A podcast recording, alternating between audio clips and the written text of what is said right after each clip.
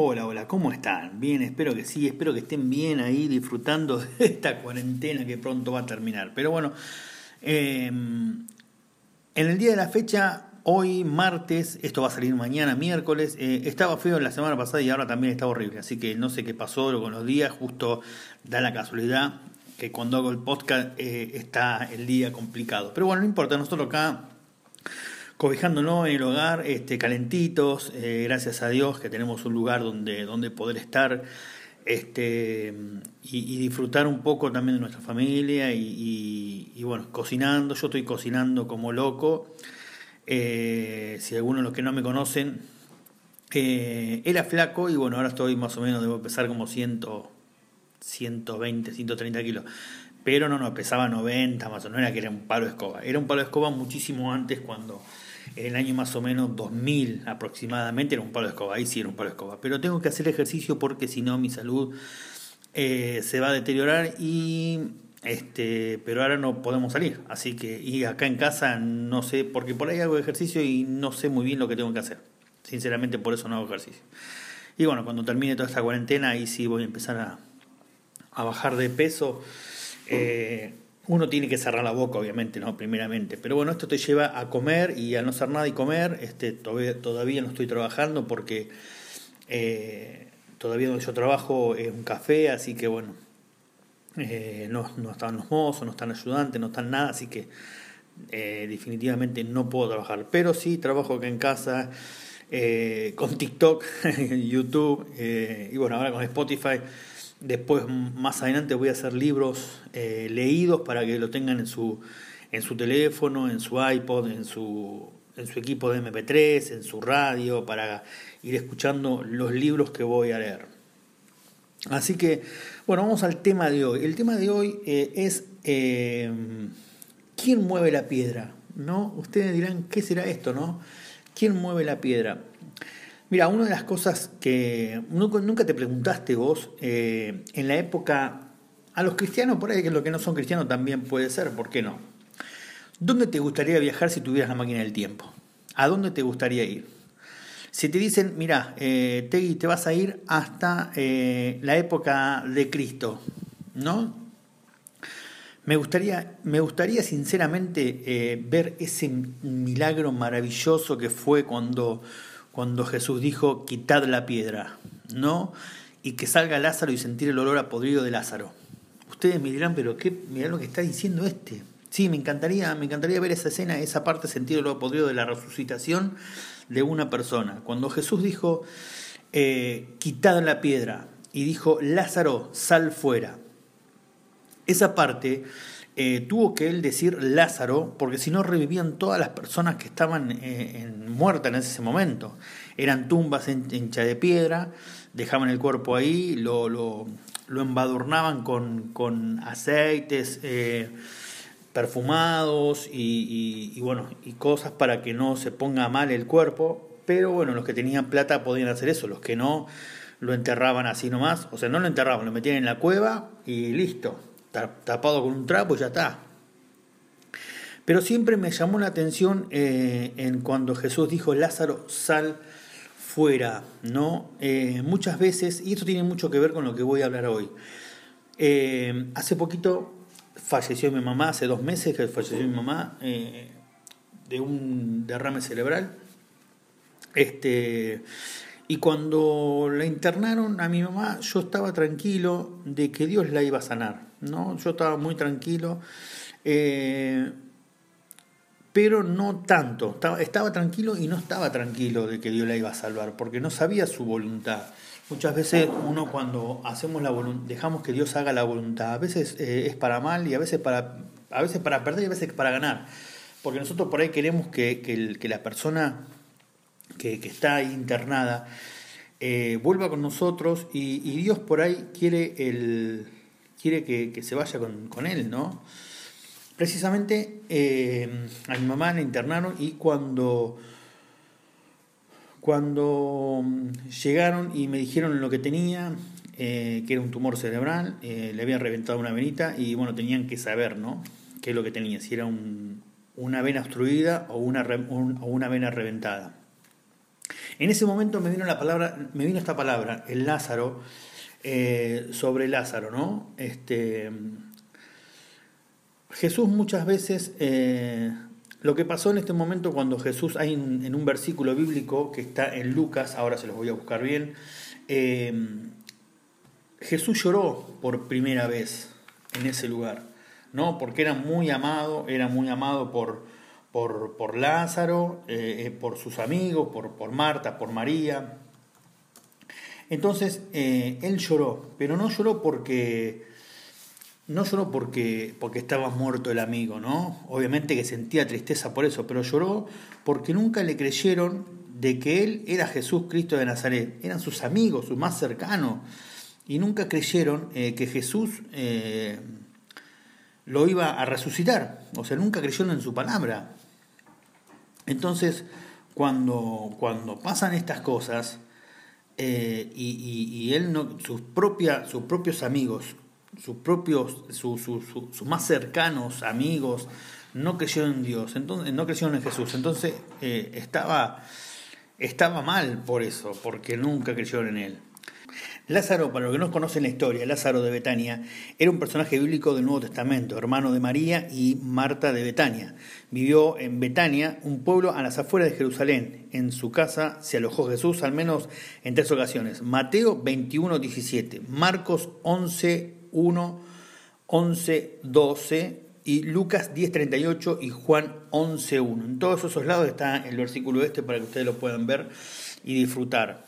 Eh, entonces, como, como, yo les decía, eh, entonces Jesús lloró porque no le creyeron nunca. Después de cuatro días, eh, él se enfermó, le dijeron que después de cuatro, pasó cuatro días y lo llamaron a Jesús y Jesús, o sea, ya voy, dijo, hay una palabra así.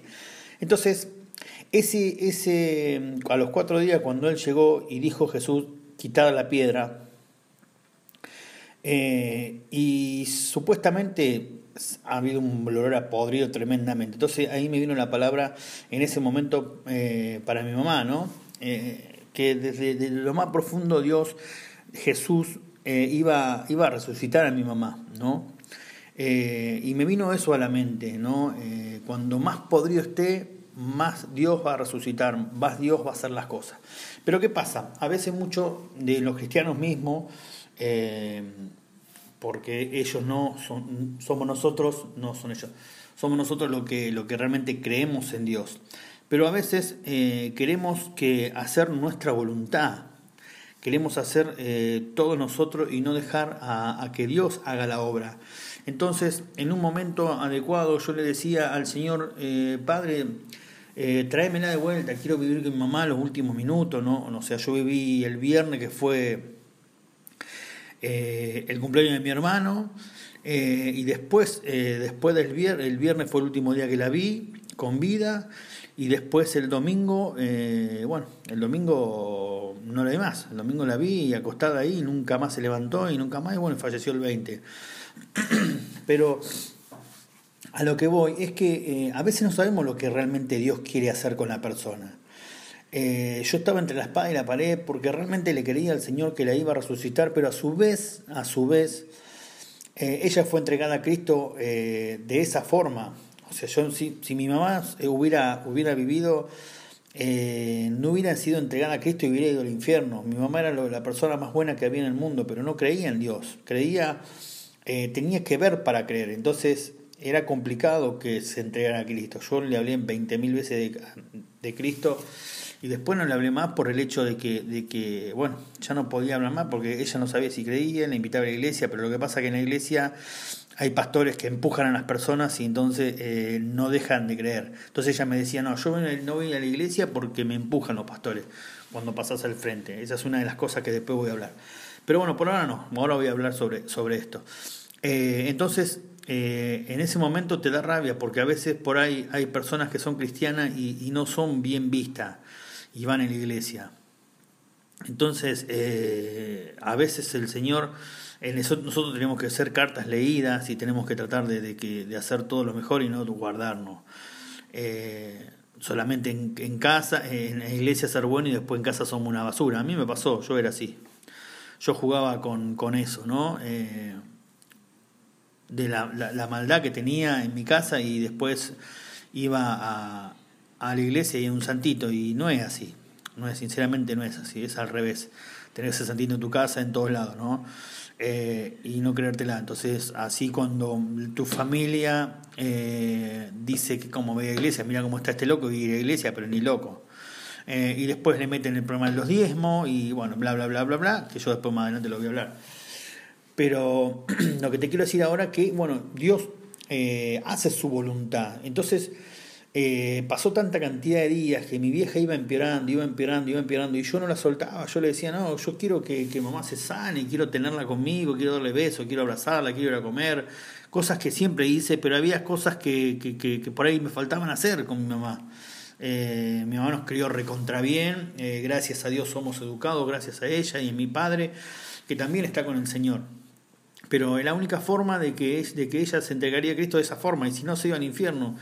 Y si yo alguna vez, cuando venga Cristo, no, no la veo allá arriba y la veo del otro lado, me voy a angustiar muchísimo. Ya sé que allá en el cielo no hay, no hay esas cosas, pero, pero verla en el infierno sería horrible. Eh, en otro orden de cosas. Eh, entonces yo pensé en eso, ¿no? En, en agarrar y decir, pero soy un hipócrita porque no puedo ser, no puede, no puede ser que mi mamá eh, no la deje que Dios haga su voluntad. Porque ¿qué pasa? Cuando vos, por ejemplo, tenés, es, es como, mira, es como si vos tenés un nene que tenés una última computadora, una notebook de última generación con, con, con joystick, con todo, y tenés una Play 4 entonces el nene no, no, no, va, no va a saber qué es lo que querés. O tenés eh, un postre de chocolate y un helado. No, no sabe el nene a ver cuál va a querer. A nosotros montones de veces nos pasa. Eh, que no sabemos lo que queremos y entonces estamos indecisos a ver qué es lo que queremos. Yo cuando era chiquito tenía fichines para la máquina de, de los arcades y bueno, y yo no sabía, tenía tanta cantidad de fichas que me había regalado mi tía, que no sabía a qué jugar. Y por ahí jugaba juegos que nunca me gustaron y jamás por querer jugar nada más. Y no eh, apreciar los juegos que realmente yo me gustaba jugar. Entonces eh, gastaba energía, eh, gastaba ficha Divino Botón y mi tía capaz que había comprado, ella no sé si se la regalaban. Entonces, uno a veces gasta toda la energía en que la persona se pueda sanar definitivamente y no está esperando la voluntad de Dios. Le hablo a los cristianos porque ellos saben, nosotros sabemos muy bien dónde, quién es Dios y cómo hace las cosas. Algunos no, algunos sí. Lamentablemente por ahí capaz que ahí no, pero la persona cristiana sabe, sabe muy bien cómo, cómo son las cosas. Eh, no teniendo pastorcita aguda, porque por ahí capaz que si tienen pastorcita aguda hay personas que esperan que el pastor la sane y no es así, porque Dios dijo en su palabra que nosotros teníamos, poníamos las manos enfermos y íbamos a sanarnos. Pero en esta oportunidad mi mamá eh, no sabía qué tenía que hacer, no sabía muy bien qué iba a hacer. Y bueno, eh, me arrodillé al Señor y le dije, Señor, te la entrego en tus manos, hace lo que quieras, ¿no? lo que tenga tu voluntad. En una época, en la época de Jesús también, eh, Jesús le dijo al Padre, Padre, pasa de mí esta copa. Cuando fue crucificado estaba en el, en el, en el Getsemaní y dijo, pasa de mí esta copa, pero quiero que se haga tu voluntad. Él también estaba indeciso de lo que iba a pasar porque sabía que iba a sufrir muchísimo y sin embargo murió por nosotros en una cruz. Eh, eh, vituperiado, escupido, eh, golpeado, que le clavaron una lanza, lo crucificaron, le pusieron una, corona de espinas, fue maldecido y así todo eh, murió por nosotros ahí arriba en la cruz, ¿no? Y al tercer día resucitó. Entonces, nosotros no, tenemos que esperar a hacer la voluntad nuestra, sino la voluntad de Dios. Y yo tenía tanta, eh, había mis hermanos ahí, mi hermano, había gente que era cristiana y había gente que no. Y yo decía que Dios, que sea la voluntad de Dios. Y muchos dicen, pero está, loco, ¿qué está diciendo? Quiero que se salve, no quiere que se muera. Pero yo sabía que, que si Dios la iba, se la iba a llevar, yo sé que que él tenía la, plena tenía la plena seguridad de que él iba a curar mi corazón y así fue. Lo mismo que mi papá, exactamente. Eh, pero, ¿por qué? Porque tenemos que hacer que haga la voluntad de, ellos. Ahora, ¿qué pasa cuando la persona no es cristiana? ¿Qué pasa cuando la persona eh, no cree en Dios? O sea, cree en Dios, pero no le cree a Dios. Ahí está, ahí está medio complicada la cosa, porque eh, uno por ahí pone la fe en, en otra cosa. ¿no? Eh, en un gauchito, en una virgen, en un santo, en un San Cayetano, en un no sé qué. Pero te quiero decir que atrás de todo eso, eh, el único que, se, que pueda sanar es Dios. ¿Por qué? Porque todos los santos, eso que uno cree, ¿no? El San Expedito, en el Gauchito Gil, en la Virgen María. La Virgen, quiero decirte que la Virgen son es una, misma mujer con distintos velos. La Virgen María eh, lo tuvo Jesús y nada más, no fue otra cosa, ¿no? O sea, la Virgen María, María no tiene poder sobre las personas, el que tiene poder es Dios únicamente. ¿O acaso cuando vos vas al médico, vas, vas al médico o a la mamá del médico? Yo cuando voy al médico voy a ver al médico directamente, no voy a ver a la mamá del médico. Entonces, eh, la Virgen María fue virgen perfecto. Yo creo en la Virgen María porque fue virgen, fue el Espíritu Santo que, que fue concebida por el Espíritu Santo y después nació Jesús. O sea, Después tuvieron cuatro hermanos más, tuvo, tuvo María, pero con José. Eh, fue elegida, María tenía 15 años cuando, cuando eso pasó. Eh, pero bueno, al que cree, todo lo es posible, dice, ¿no? Entonces, los santos, sea lo, como yo decía, San Cayetano, San Expedito, Gauchito Gil, todas esas cosas, tienen manos y no palpan, tienen boca y no hablan, tienen ojo y no ven, tienen pie y no caminan, son mármol, es una piedra eso no te puede dar milagro. Pero mucha gente cree en esa fe. Y yo no estoy, o sea, yo estoy de acuerdo que, ella, que tengan fe, pero realmente que pongan la fe en Dios que Él, hace los milagros, no los pedazos esos de, de, piedra y eso. Eh, pero bueno, me fui de la rama porque no quería hablar acerca de eso, pero bueno, justo vino el momento y lo dije. Eh, así que dejé todo en manos de, Dios y bueno, el Señor, eh, ella partió con el Señor, Dios me avisó cuando, cuando mamá partía. Y bueno, acá estoy parado y tranquilo. Eh, a veces sí la extraño, la extraño mucho, sí, muchas veces la extraño, pero yo sé que Dios que está con Dios, que la voy a ver, si hago la voluntad de Dios, la voy a ver. Entonces, lo que te quiero decir en este momento es que si vos tenés una persona eh, que está mal en un hospital, en una clínica, eh, deja que, todo lo haga que todo lo haga Dios él hace todas las cosas posibles para bien o para mal si él decide dejarla o dejarlo o, o si, decide dejarlo bueno es porque tiene que cumplir varias cosas todavía en la tierra pero que si se vas con él yo sé que es difícil lo que te estoy diciendo yo sé que es muy difícil las personas que no realmente no creen en Dios y, que, que, por ahí le echan las culpas a Dios por una muerte de una persona querida. Eh, es, feo, es feo dar un beso en la frente de una persona caliente en, el ataúd.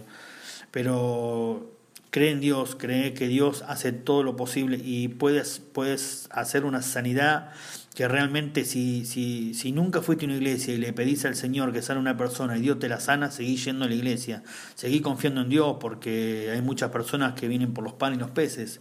Entonces, eh, hay muchas personas que le piden a, Dios, eh, quiero volver con mi familia, quiero, quiero que me sane de cáncer y Dios lo sana de cáncer, lo hace volver con la familia y después se olvidan de Dios. Eso es lo triste, ¿no? Ahí donde Dios llora porque él lo hace porque te ama y ama a cualquiera, sea cristiano o no sea cristiano, siempre te va a amar y te ama. Solamente es un caballero que él tiene que golpearle la puerta para, para que él entre en tu corazón, nada más. Pero antes de esto quiero decirte que eh, te voy a decir una sola cosita, mira.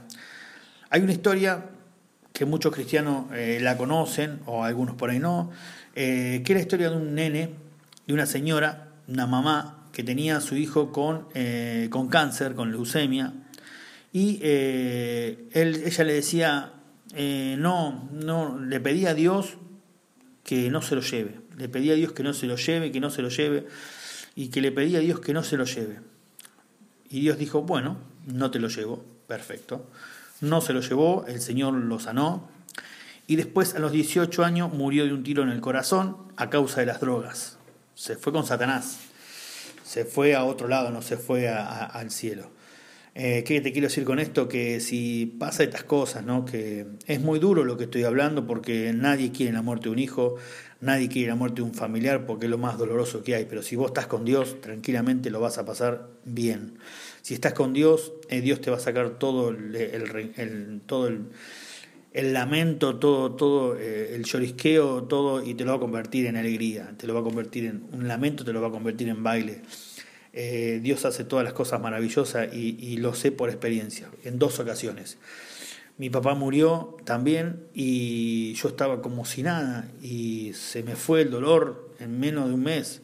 Mi mamá también, se me fue el dolor en menos de un mes. Obviamente que los extraño los dos profundamente, pero eh, Dios hace milagros y, es maravilloso.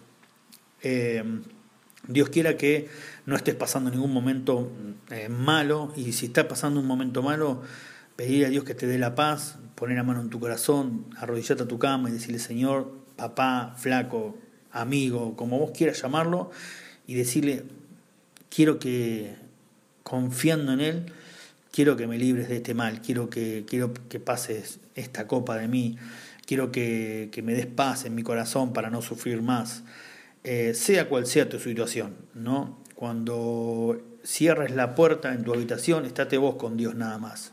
Que no haya ningún gauchito, ninguna virgen, ningún nada de eso, solamente vos y Dios, nada más. Cuando una persona está embarazada, una mamá está embarazada, lo único que hace, eh, conoce todo el movimiento y todo lo que le pasa a su hijo dentro de la panza, es la madre. En este caso exactamente lo mismo. Eh, sabe lo que te pasa a, a, vos, es Dios solamente, porque estás con Dios solamente ahí y Él sabe muchísimo lo que a vos te pasa. Así que eh, haceme caso y, bueno, este, confía en Dios que todo, todo lo es posible. Bueno, si me, querés, si me querés seguir en las redes sociales, estoy en TikTok, figuro como el Tegui, en Instagram el Tegui, pero con 3 i, y en, en Facebook, en, en YouTube también, el Tegui. Ahí me vas a encontrar y bueno, acá en la milla extra, espero que, que la estés pasando bien y que bueno, hayas escuchado la radio y que, y que estés eh, muy bien con esto y que bueno, eh, es una palabra de aliento que te doy para que vos lo pases mal en un día, eh, lo pases bien en un día tormentoso. Así que te mando un abrazo gigante, acordate siempre, siempre, siempre que en estos casos y en cualquier caso de cuarentena, Dios existe. Chao.